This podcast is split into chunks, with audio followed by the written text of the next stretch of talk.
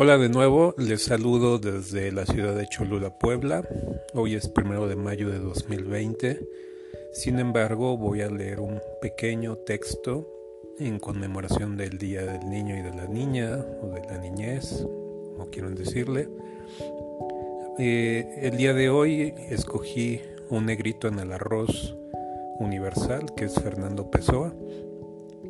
Eh, Pessoa bueno, en otros segmentos lo hablaré, pero tuvo que fragmentarse para poder encontrar su voz, o así lo entiendo yo.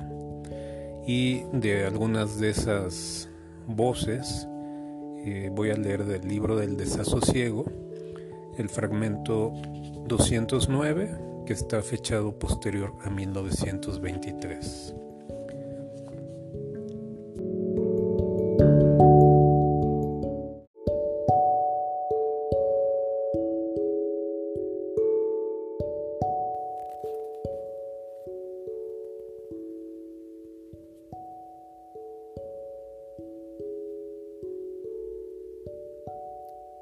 Dios me creó para niño y me dejó siempre niño.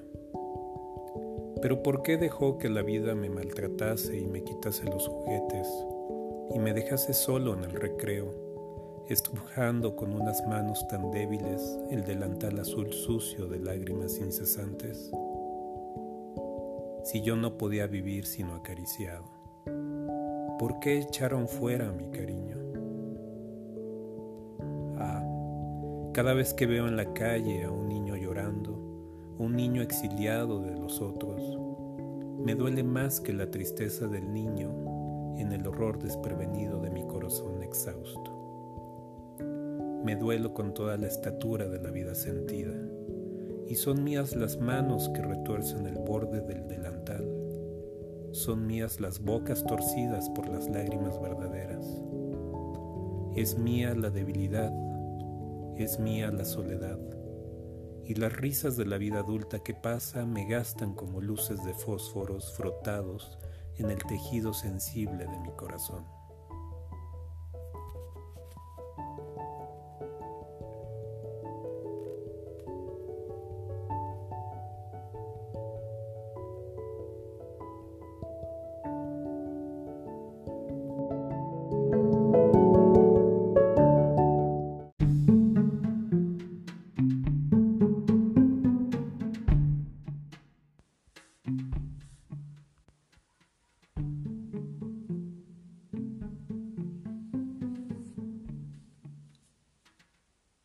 En México se utiliza la expresión negrito en el arroz para referirse a una persona o acción que causa molestia, incomodidad o estorbo. Esta es mi selección de textos, personajes o situaciones que resaltan de entre la homogeneidad y la blancura.